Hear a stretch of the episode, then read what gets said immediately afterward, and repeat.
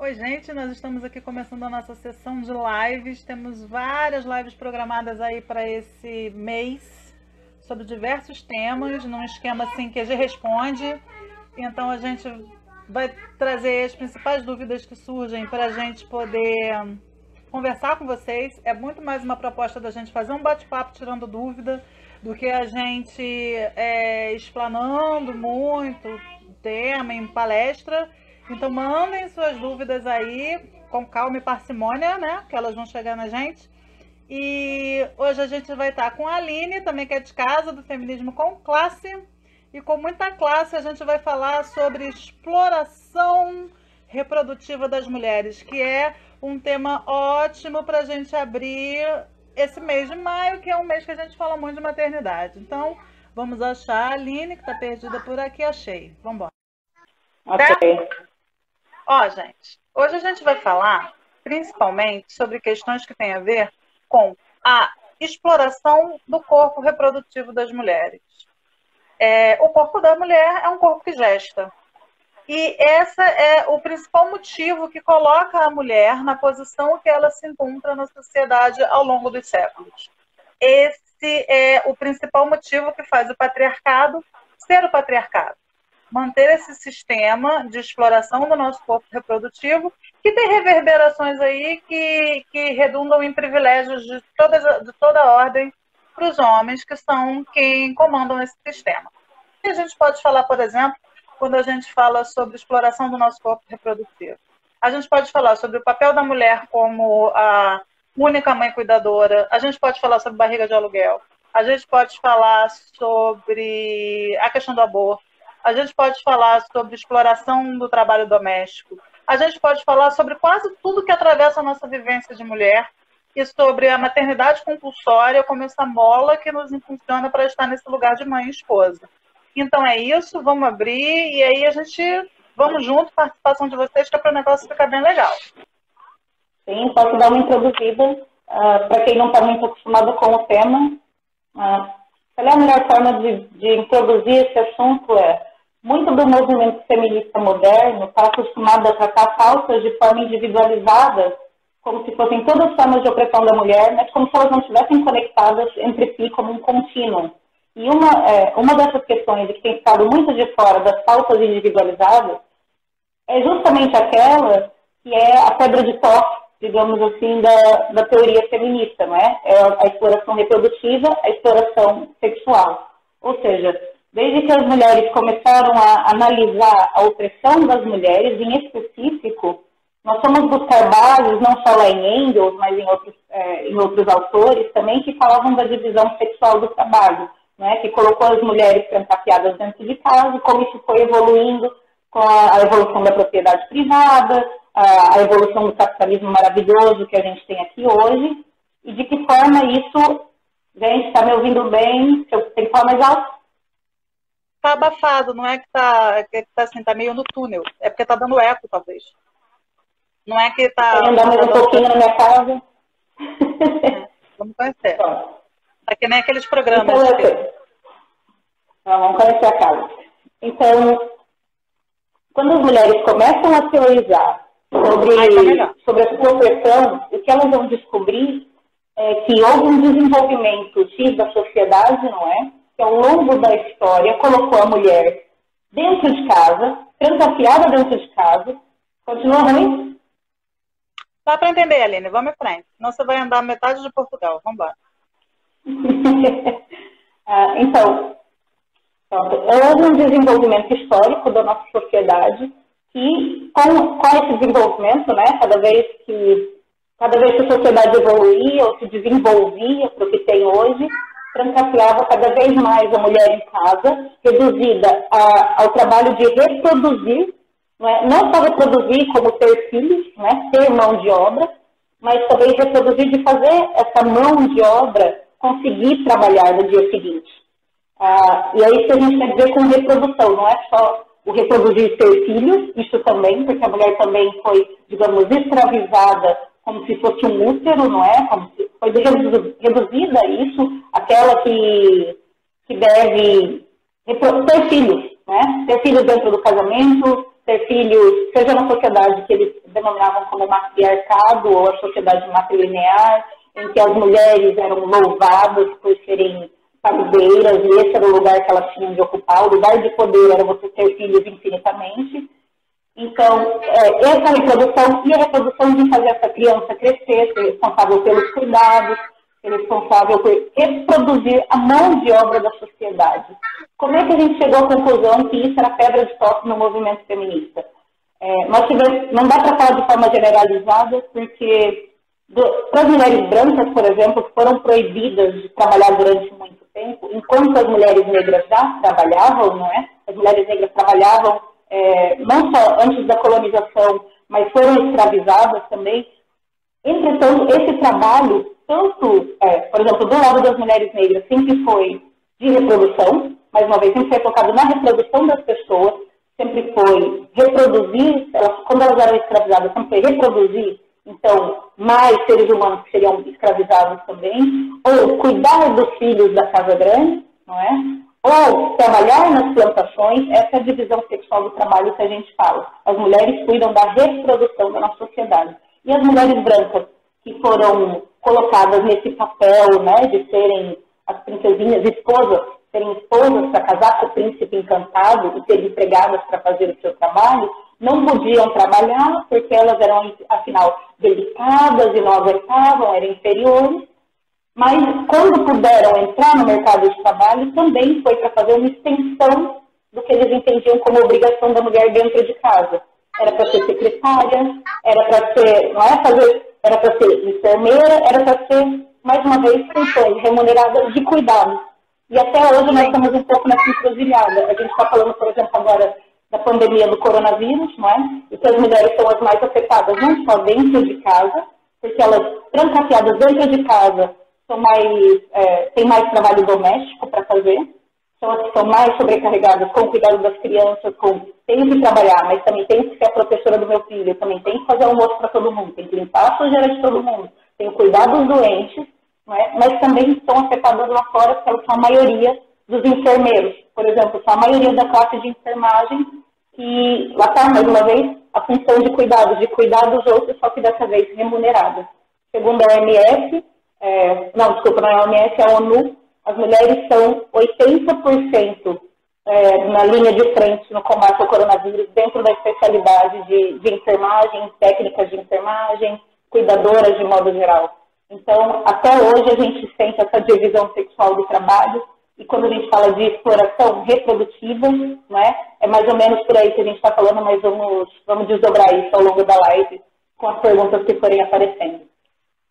E é importante a gente falar também como essa, essa socialização para o cuidado, ela atravessa a gente completamente e, e reverbera em todas as ações que a gente carrega durante a vida. Mulheres, elas entendem que seu único valor está quando ela está cuidando de alguém ou de alguma coisa. É a famosa Batalha da Mãe de Pet, que tem todo maio, né? Já tem até data marcada no calendário de treta. Mas por que, que isso acontece? Porque às vezes a mulher ela não tem um filho, mas aí ela pega o, o, o, um, o bichinho e ela tutela e transforma o bicho num filho. Ou é a planta, ou é o sobrinho, ou é o namorado. É como se fosse um filho. A gente tem profundamente inscrito em nós, na nossa socialização, essa necessidade de ser mãe de alguém, de alguma coisa, de dizer que está cuidando, que está maternando. E aí, e mesmo quando você vai para quando você vai para o mercado de trabalho, mesmo quando você está ocupando funções masculinas, entre aspas, né? É, você, enquanto mulher, é colocado numa posição assim, ah, mas ela é mais, ela é mais cuidadosa, ela é mais atenciosa, ela é mais organizada. É, deixa essa função para a engenheira fulana porque ela é mulher, né? Ela é mais organizada, ela vai fazer melhor, sei lá, esse croquis. É, de, algum, de alguma forma, qual era a grande crítica que faziam a Dilma?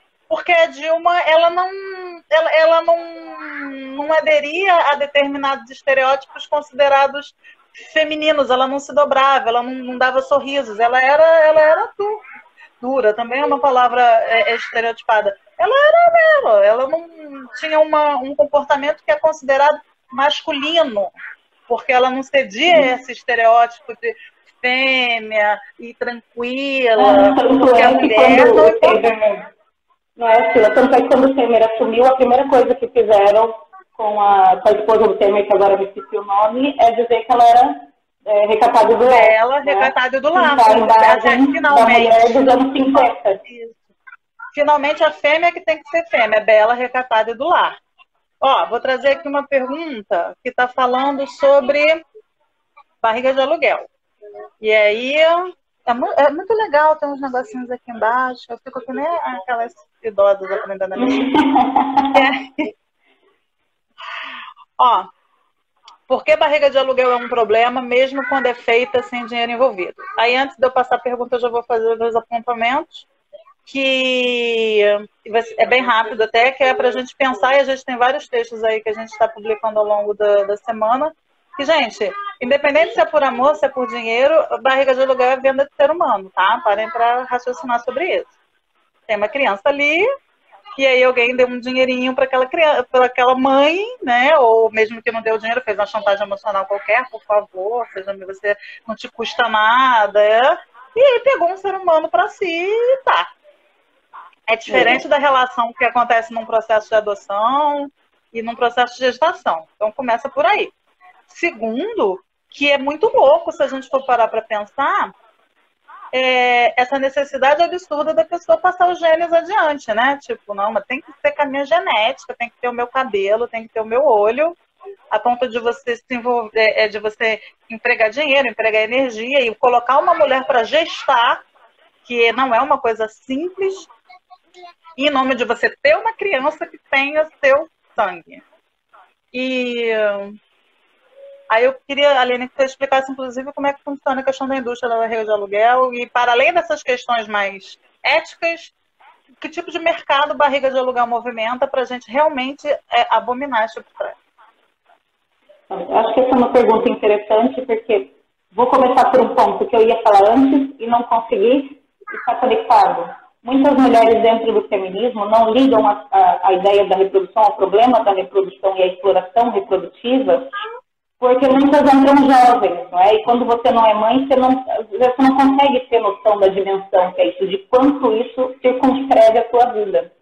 E quando você pensa, todo mundo nasceu de uma mulher, não é? A outra metade da humanidade nasceu da primeira metade. E, aliás, a humanidade inteira nasceu de uma mulher, homem ou não. Ah, e então, ah, quando eu me falava isso, ou seja, de que as mulheres não só estão no mercado de trabalho, como quando entraram no mercado de trabalho e até hoje fazem uma extensão daquilo que era o trabalho doméstico, do trabalho reprodutivo, elas foram empurradas para fazer, é, mesmo aquelas que não fazem, são impactadas por, esse, por essa divisão sexual do trabalho, pelo trabalho doméstico. Se as mulheres ganham menos, não é por nenhum motivo né, não é o teto de vidro misterioso que a gente não consegue entender. É porque primeiro se assume que a primeira responsabilidade da mulher é em casa.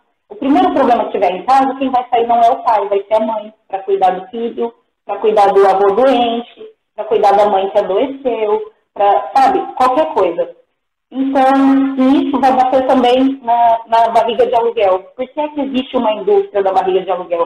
Primeiro, da mesma forma que existe a prostituição, que é sempre que uma mulher não conseguir emprego, ela pode, de alguma forma, mercantilizar o seu corpo. Ela pode vender a sua capacidade reprodutiva ou vender o seu sexo. Não é? é isso que está, é, basicamente, nivela, ou seja, mesmo quem não está dentro é nivelado pelo fato disso existir. E a barriga de aluguel, então, explora tanto a divisão sexual do trabalho, que coloca a mulher no seu lugar de oprimida, não é? que beneficia metade, porque aqui a gente tem que buscar o conceito de, de dialética é, vou lá buscar Marx, que é só existem ricos porque existem pobres. Você precisa explorar uma metade para você ser rico. E a mesma coisa, se existem oprimidos porque existem opressores. Se as mulheres têm status baixos, é porque os homens têm status alto. Um é sempre conseguido às custas do outro. Não, não tem como você tirar a riqueza do nada, como não tem como você levar o status de metade da humanidade do nada. Não é?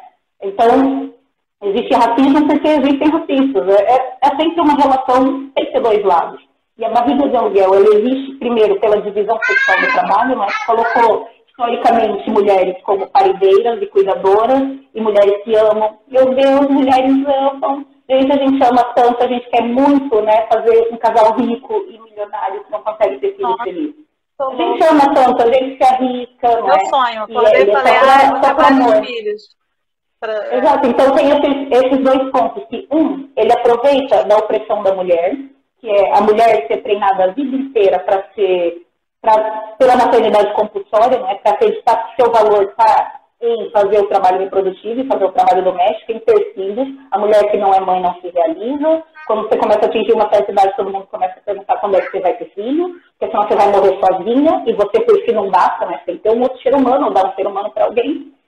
E, por outro lado, ele explora isso na mulher que tem capacidade de gestar e na mulher que não tem capacidade de gestar. É uma indústria. É, então, mesmo, mesmo comercialmente ou não comercialmente, ou altruisticamente chamado, né? ou seja, pela exploração emocional ou da chantagem emocional, é, sobretudo, uma prática que assenta na, na opressão da mulher. Ele surge, é um mercado que surge da opressão da mulher da mulher ser socializada para a maternidade compulsória e sentir que se não for mãe não vai ser, não vai ser feliz, não é? Porque as mulheres também... mulheres pobres. Porque as mulheres também que não podem ter filhos por algum motivo, elas se sentem quase como castradas, como se elas não tivessem nenhuma função, porque eu não posso ter filho, é, sabe, sente culpa, sente que deve alguma coisa. Uma coisa é, é a mulher que não quer ter filhos. Mas a mulher, por algum motivo, quer ou acha que deve ter e não pode, isso é uma ferida muito profunda, porque o único, isso, a única coisa que nos ensinam que a gente serve, que tem que fazer é procriar, mas aí você não pode. E aí ela embarca, principalmente se ela tiver dinheiro, nas mais, nas mais profundas loucuras, em função de atender uma necessidade que às vezes nem é uma necessidade dela, às vezes ela não está nem com vontade de criar uma criança. Ela só sente que ela tem que produzir aí esse fruto do patriarcado. E ela não para para avaliar é, o, que, o, que, o que, que ela está causando, o que, que ela está pedindo. Porque a gente também tem uma questão que a maternidade é romantizada e muitos aspectos da maternidade são extremamente suavizados. O povo fala assim, nossa, gravidez não é doença. Gente, é sim, tá? A mulher passa extremamente mal, assim. Tem muitas mulheres que levam com muita dificuldade nove meses de gravidez. O povo não sai saltitando, e aí você vê aqueles vídeos do povo dançando axé e dando, e dando cambalhota. Isso aí não é necessariamente regra, não. Você pegar todas as suas células multiplicando para formar uma criança de 3, 4 quilos que vai sair pela sua vagina, isso não é uma coisa simples. Não, e tem outra coisa, Sila. Tem duas, desculpa te cortar, tem duas coisas aí no meio, que é, uma eles falam sobre, ok, então a indústria não é má. Mas essa que é altruísta, tá tudo bem. Só que, na verdade, quando você regula a barriga de aluguel, você não está regulando esse caso altruísta, que é tipo, quantos por cento, sabe, da população é? Você está colocando mulheres em risco e legalizando uma forma de que objetifica mulheres para atender o quê? Que porcentagem? Eles acham que isso é sobre direito LGBT, não é? E falam sobre isso como se fosse direito LGBT. Quando você tem que olhar que crianças fossem um direito, né? Como se crianças não, fossem Primeiro que criança não é um direito, né? Direito, criança, acho que a, gente está atravessando uma linha muito perigosa que é criança tem um fim em si? Criança é uma pessoa ou criança é um direito de alguém? De, uma, de alguém que é é. a pessoa e a criança não? Direito a ter depois, filho, não, gente. Não, e depois o fato de que essa é uma forma, empurrar a barriga de aluguel para casais de lésbicas e gays ricos, ou aqueles que vão explorar turisticamente, a mãe e a avó, é uma forma de heteronormativizar também casais LGBT.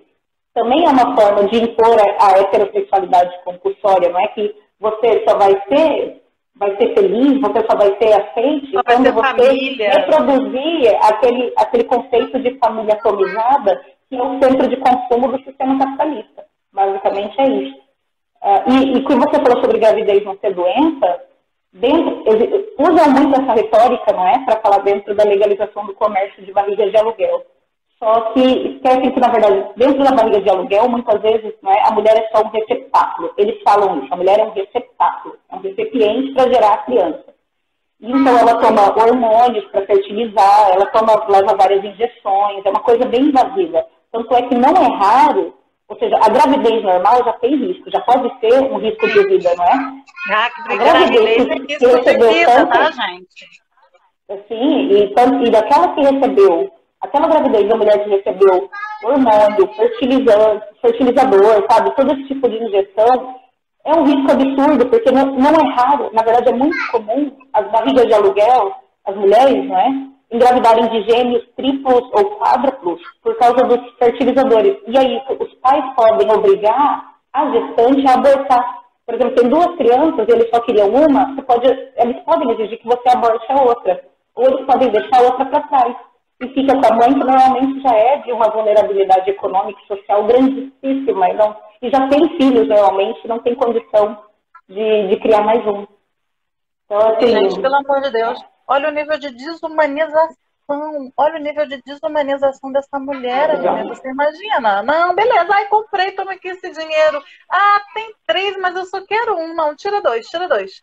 E não, esse aqui tá com problema, esse aqui, ó, eles, eu tô percebendo aqui, eu fiz os exames, ele vai ter ó, problema, vai ter down, vai ter qualquer coisa. Não quero. Eugenia, pouco é bobagem. Tira, porque é aquilo. Gente, crianças são pessoas. Ter filhos não é um direito de ninguém. Não tem um direito a ter filho? Não tem. Pode ser que você decida ter, porque você tem essa capacidade. E aí você vai ter e tal, boas sorte envolvidos. E pode ser que não aconteça. E é isso. Viva com isso. Não se pode ter tudo na vida. Né? A gente tem aí que aprender a lidar com as limitações também. Vai superar, vai viver adota o cachorro, tudo bem. No seu caso, a gente deixa você chamar o cachorro do filho. Agora, é, não pode, não pode. Vai, assim, entra, entra na fila do processo de adoção. Existem formas, se é um desejo pungente, marcante, de você poder ter um, uma criança que você vai oferecer um lar, que você vai oferecer. Isso existe, não, não, é, não é possibilitado. É, a lógica que existe por trás de você querer um bebê com a sua cara, ela, ela é intrinsecamente marcada né, a ferro por ditames do patriarcado de heterono, é, heterono, compulsória e de maternidade compulsória, que diz que você tem que ser aquela, aquele, aquela pessoa que vai exercer aquele papel e que vai oferecer aquele produto, porque aí você posa de família margarina. Ai, que lindo, olha meu bebê. Olha, o, olha o, o status que essa criança é. já vem também, né? É isso é importante que você citou, Sila, porque é muito raro, eu pelo menos quase não vejo, estatisticamente quase não aparece, mulheres que são sozinhas, sabe, não estão não são casadas, não estão num relacionamento, estão vivendo com ninguém, e decide comprar uma barriga de aluguel, porque não tem filhos, e ela quer ter filhos. Não existe. Normalmente, isso é uma. Não é admitido, não é? Mas é porque são mulheres que estão em relacionamentos com, com homens, ou são casais gays, por exemplo, mas geralmente são casal hétero, rico, está é, tá num relacionamento com um homem e já tem muitos anos, eles não têm filho, e aquilo começa a ser visto como um relacionamento falhado, porque nunca evolui para uma família atomizada. Então, é, é complicado. Então tá bom.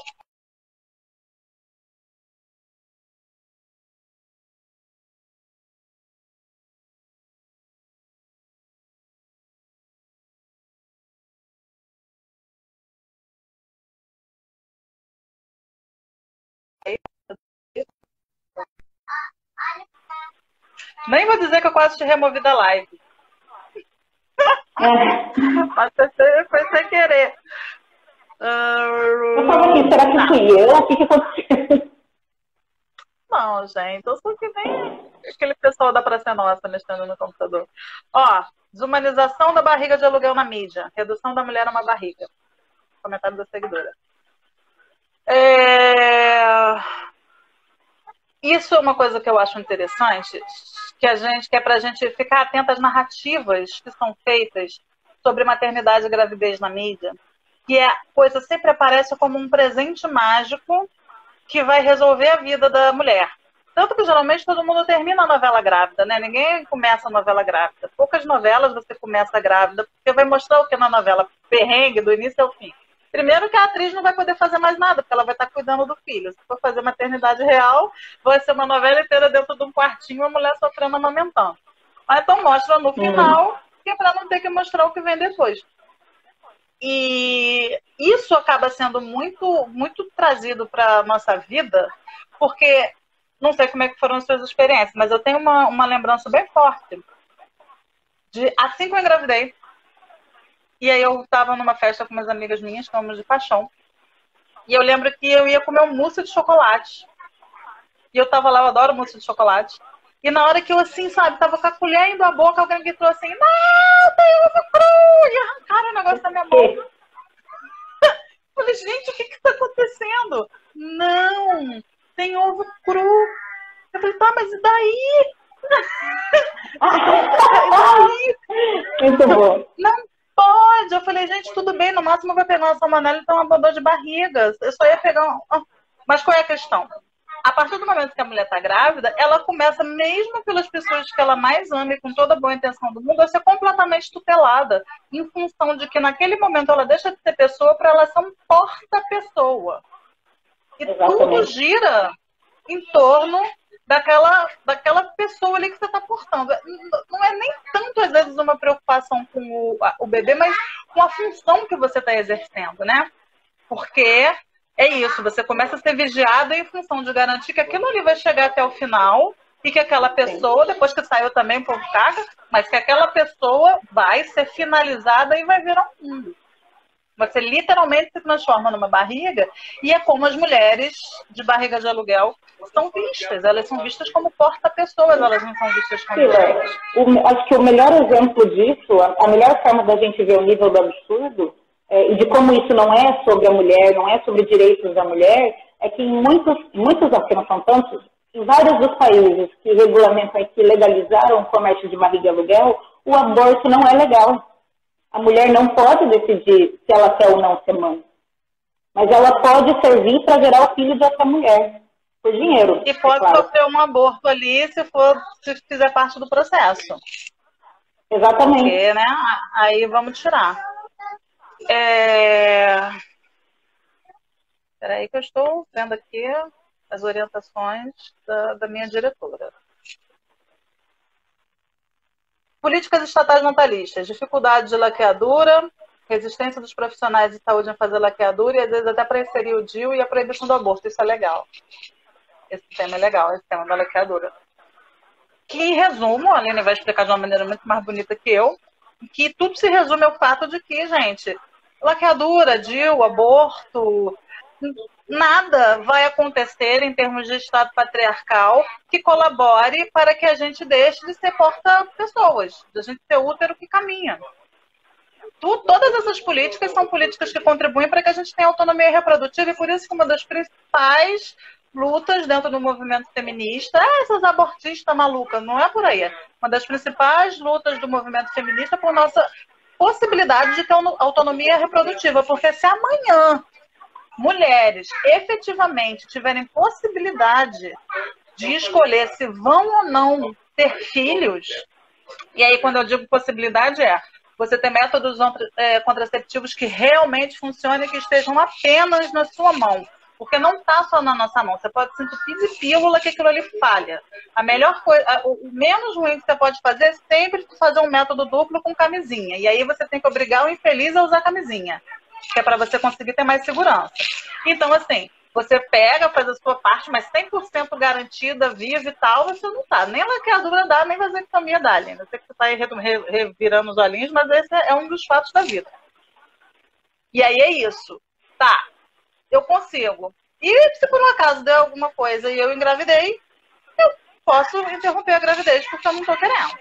E aí você está num outro momento da, da sua vida, em que você decide efetivamente o momento em que você quer trazer a maternidade para a sua vida. Hoje a gente não tem essa possibilidade de uma maneira para além das pressões sociais e etc.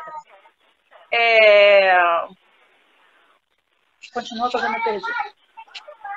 Priscila, tem três coisas que eu queria apontar aí, que é, é uma é que o aborto, apesar de totalmente né, sobre a soberania reprodutiva da mulher, dependendo da forma que o movimento feminista pauta essa luta, pode ou não ser sobre a soberania da mulher. Por exemplo, estado, eu, acho, eu acho importante trazer isso porque no Brasil a gente ainda está nessa luta para conseguir o direito ao aborto, né? Conseguir que a mulher possa escolher ou não ser mãe que quando é proibido você não pode escolher ou não ser mãe, não é uma escolha. Nos Estados é. Unidos é, é legal, mas as mulheres conseguiram isso faltando pela cultura, não é, e pela legislação que tinha. E nos Estados Unidos, como a gente sabe aqui, o, o não vou dizer o berço, que é mentira, mas é que o supra-sumo do liberalismo, tudo é sobre escolha, tudo é sobre o indivíduo. Então elas também faltaram por aí, que as mulheres tinham direito à escolha. As mulheres, o movimento pró-aborto era um movimento pró-escolha, sobre poder escolher. Não era sobre soberania reprodutiva, não era sobre é, direitos humanos das mulheres, era sobre poder escolher. Estamos falando de liberalismo. E o que aconteceu foi que, ok, você pode escolher, não é sobre direito, é sobre o indivíduo poder escolher e o Estado não pode se meter na escolha de um indivíduo, né? Livre mercado, livre tudo. E o que aconteceu foi que eles legalizaram o aborto, mas eles não têm um sistema de saúde pública. O aborto é legal, você pode fazer se você puder pagar. Ou seja, continua tendo muita morte materna por causa de aborto clandestino, porque a maioria da população não é rica. Adivinha só quem poderia pensar nisso, não é? Que loucura. É, então, a maioria das mulheres que são pobres continuam morrendo porque elas não têm essa aborto, ou continuam sendo mães de um filho atrás do outro, presos, e isso implica uma vida ou de trabalho como uma coisa secundária na sua vida, em que você não tem sucesso no trabalho, que você não tem um trabalho significativo e que você pode, continua podendo ser mandado embora porque sua primeira responsabilidade é em casa. Outro apontamento que eu queria fazer é que o aborto nem sempre é, foi visto com maus olhos. Ele já foi apoiado tanto é, pela direita quanto pela esquerda de maneira oportunista. Por exemplo, vou lembrar de uma coisa aqui, quem aponta isso é a Denise Thompson, que é uma historiadora feminista também, e ela vai analisar lá o período da colonização e não sei o quê. Ela fala que quando o, os colonizadores europeus vieram para a África e para os países da América Latina também, muito, quando eles começaram o tráfico de escravos, não é? Era comum, e todo mundo sabia, que as mulheres negras, as mulheres caribenhas, as mulheres africanas, abortavam quando elas engravidavam.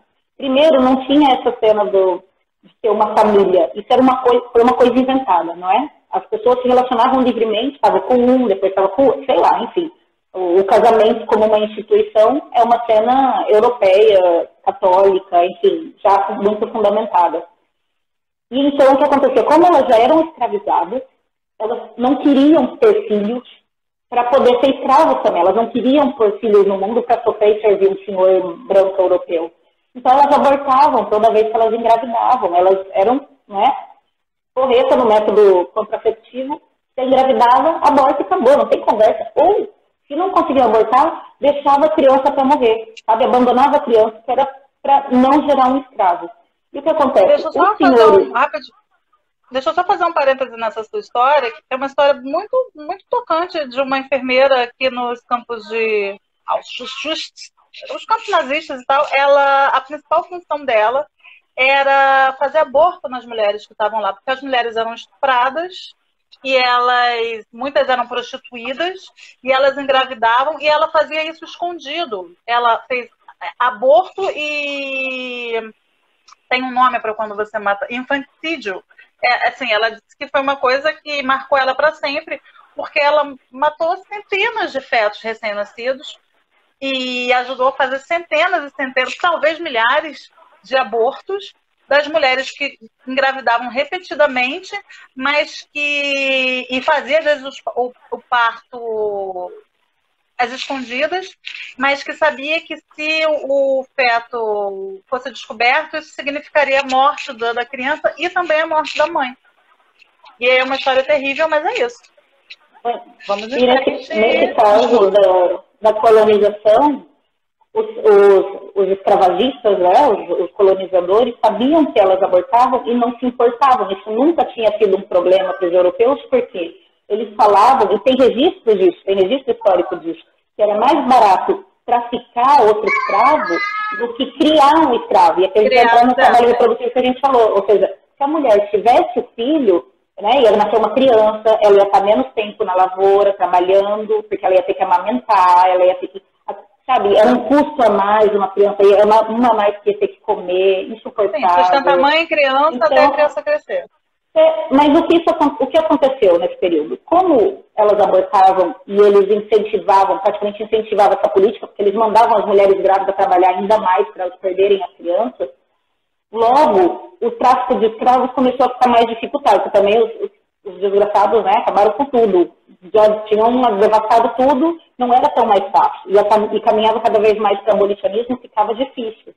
E então eles tiveram que incentivar a reprodução. Chegou a ter fazendas humanas de reprodução, como a gente tem hoje. Para frisar, tem gente que não sabe, mas ainda hoje existem foi pega um ano passado, esse ano não sei, mas ano passado na Ucrânia, teve uma na Ucrânia e teve uma no Quênia e na Uganda também. É, fazendas de reprodução humana para venda de bebês, basicamente, que seria barriga de aluguel de, com uma máscara diferente.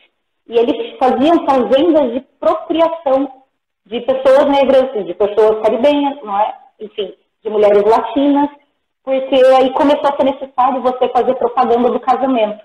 E aí eles começaram a vender a ideia do casamento para aquela população que não, né, para os povos da América Latina e para os povos de África que não fazia nenhum sentido a ideia de casamento, que era para eles terem filhos e procriarem para trabalharem mais e gerar mão de obra.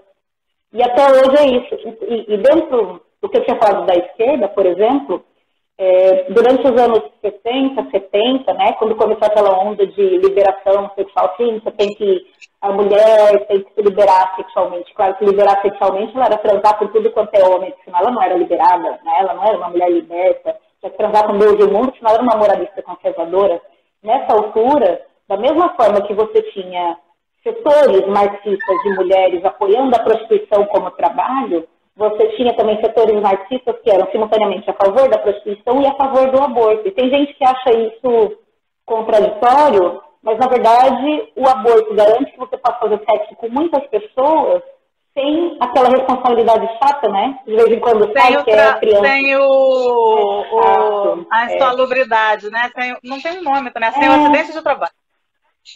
Por isso, quando a gente tem que falar de aborto, a gente tem que pautar por soberania e por, né, o direito e da mulher. Tem, senão, tem coisas importantes também que a gente precisa saber que a mulheres poderem ter filhos sempre foi uma capacidade que foi explorada pelo ou pelo Estado ou por setores dominantes a seu bel prazer, porque mesmo é, e aí eu vou falar algumas bobagens no caminho e você me corrige, porque o, o conteúdo eu sei que está certo, mas aí pode ser que eu me perca nos detalhes.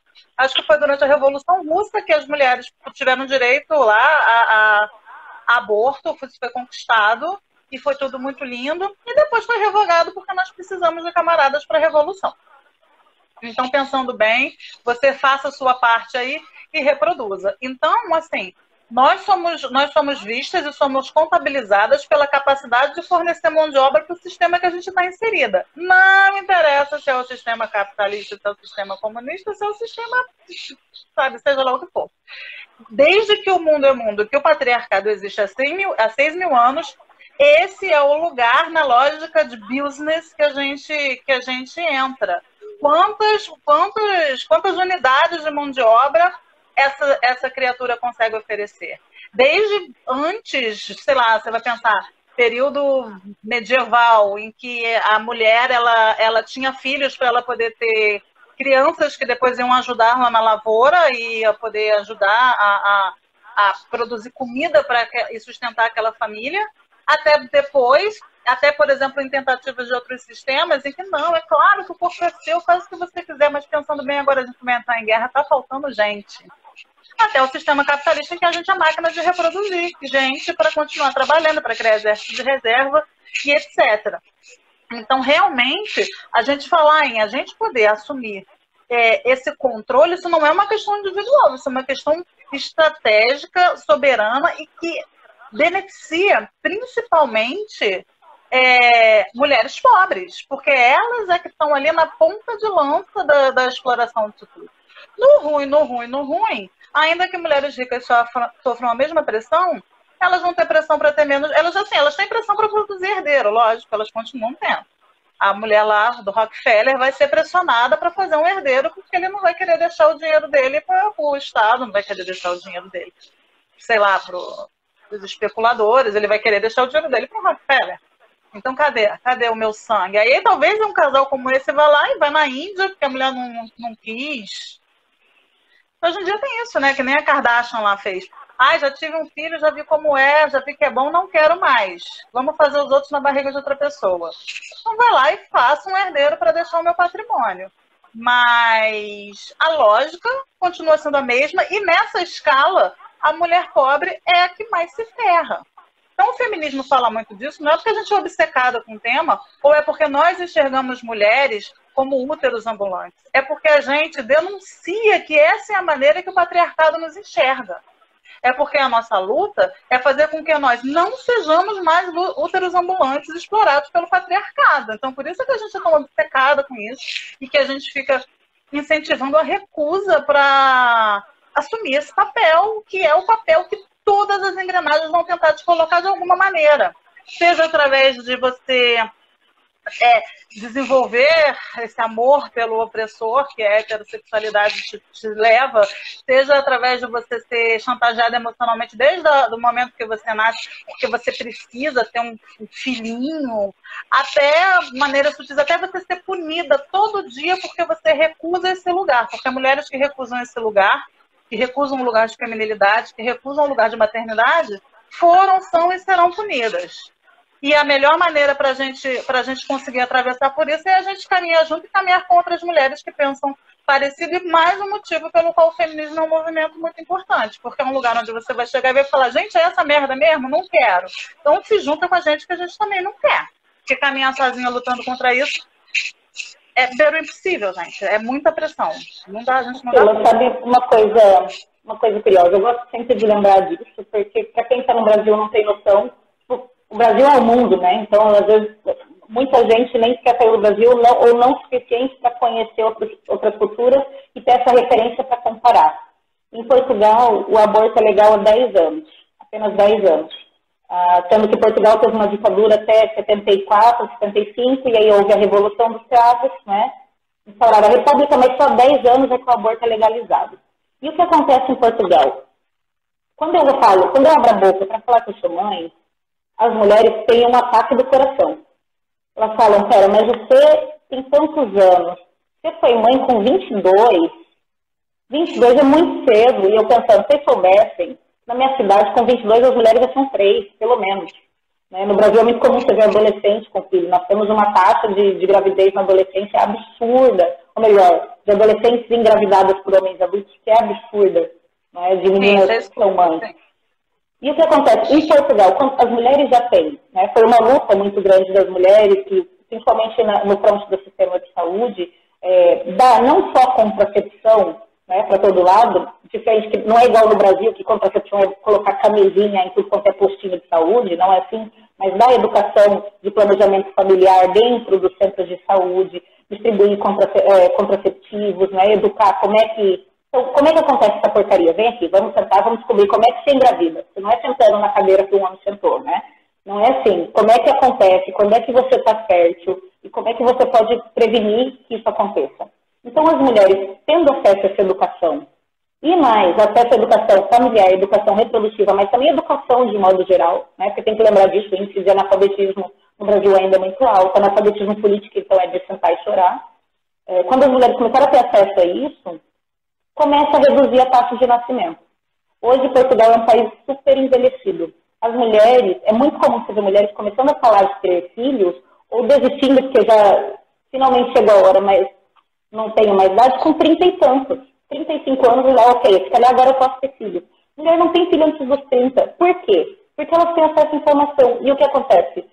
O que eu comecei a ver nos últimos anos, nos últimos dois anos, é o primeiro-ministro de Portugal Atenção, Portugal tem um governo também, dizer esquerda, é, centro-esquerda, vamos assim, centro-esquerda, mais ou menos esquerda. Ah, eles começam a incentivar a imigração. E começam a incentivar a imigração, e por quê? Porque as mulheres não querem ter filhos, elas olham e pensam, olha, essa é a condição que você me dá, se é isso que é preciso para ser mãe, em Portugal não tem creche pública, tem que pagar, licença maternidade é de três meses, depois você pode perder, mas você vai perder no pagamento né, vai perdendo salário. Então as mulheres olham para isso e falam, olha, eu não tenho condição nenhuma de ser mãe, eu não vou ter filho, né? Eu não tenho. Existe essa consciência de eu não tenho condições de ter um filho, não vou ter. E aí eles começaram a incentivar a imigração. Por quê? O que, que é um imigrante, Sila? Um imigrante é o filho de uma mãe que veio lá do outro lado. E veio adulto. É um trabalhador pronto para trabalhar. É um trabalhador que já foi, já, quem gastou foi outro estado, já foi educado, educado até certos níveis. Pode fazer um trabalho mal remunerado, pode fazer um trabalho melhorzinho remunerado, normalmente mal remunerado. Mas o Estado daqui não teve gasto nenhum com ele, não teve que pagar escola, não teve que pagar segurança social, não teve que dar auxílio família, sabe? Se ele teve alguma deficiência, problema dele. Cresceu lá, veio prontinho para trabalhar. Maravilha. E é isso que acontece. Agora, você também tem outros países Tem outros países que estão na mão de governos de direita, governos conservadores, e, e quando eu, e eu friso isso por quê? Porque eles têm aquele ideal nacionalista anti-imigrante, não é? Eu não quero nada que vem de fora, bom é o meu, e fecha a fronteira, estilo Trump, levanta o muro. E o que eles fazem para resolver o problema da baixa natalidade? Eles incentivam políticas familiares. Eles começam a dar dinheiro para a mulher que tem mais de um filho. Então, as mulheres, para sobreviver, é, a... têm mais de um filho. Tem Porque quando você é pobre, depende de quantas pessoas trabalham, não é, em casa. Então, é... Você tem países assim como, como Inglaterra, você tem lugares assim que a, quanto é, que o Estado começa a pedir, pelo amor de Deus, engravida. E aí começa a criar. Eu, eu sei, por exemplo, eu tenho uma amiga que mora em Londres, que assim, você tem bolsas, não sei o que para ter um filho, bolsa não sei o que para ter outro filho, e o povo fala assim quase pela gente, por favor, França, por favor, você quer ter filho? Toma aqui esse dinheiro, tenha um filho.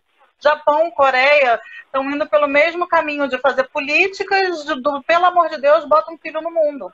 Porque à medida que mulheres começam a perceber o poder de fogo que elas têm quando elas se recusam a fornecer mão de obra, o Estado começa a ter que rever as políticas deles. Porque primeiro eles tentam a força, e aí ou a gente vai virar handmade sale, ou vai acontecer, aqui no Brasil está virando, né?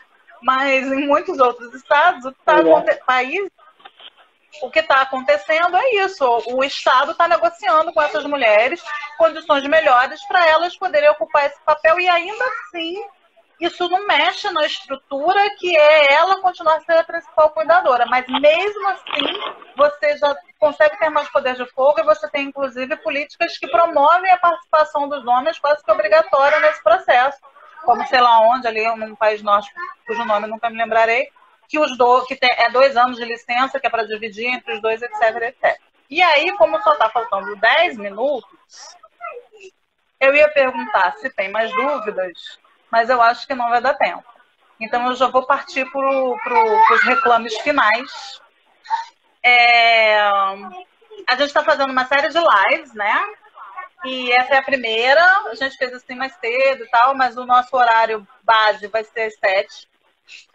Amanhã nós teremos a live Organização Política do Movimento das Mulheres, que vai ser com a Natália, nossa fêmea brava, e a Gabi Polari, maravilhosa, todas autoras do QG.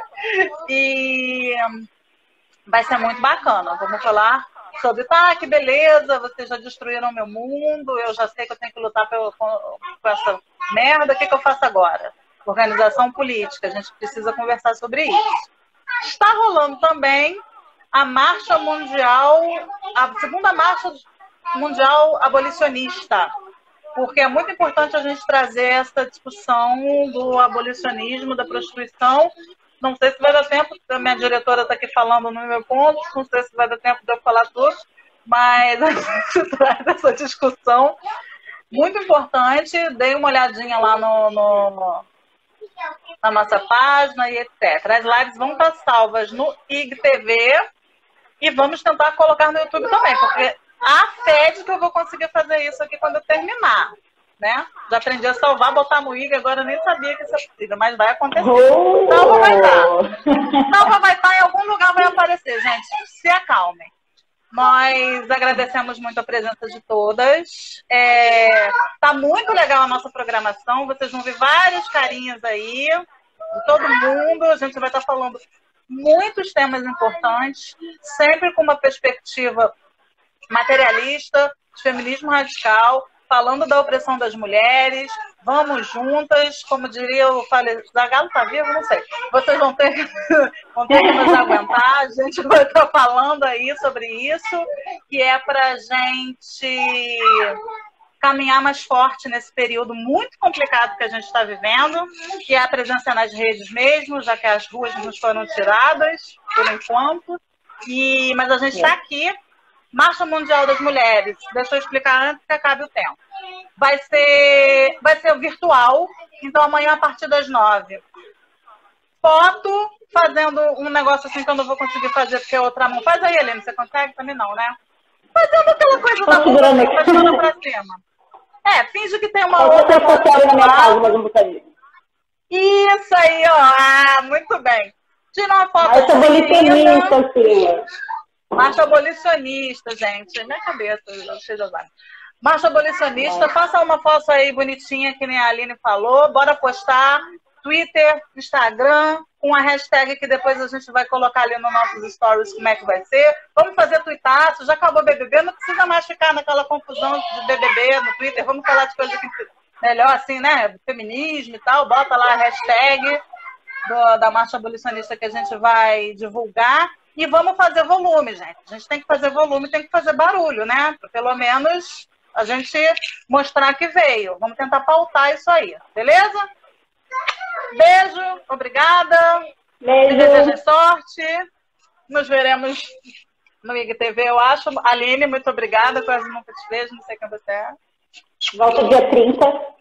Bora lá. Isso aí, a gente volta também. A gente ainda vai aparecer por aqui de novo, fazendo outras coisas. Aí eu tenho que ver com a minha diretora aqui no pé. Tchau, gente. Tá bem. Então, tchau, gente.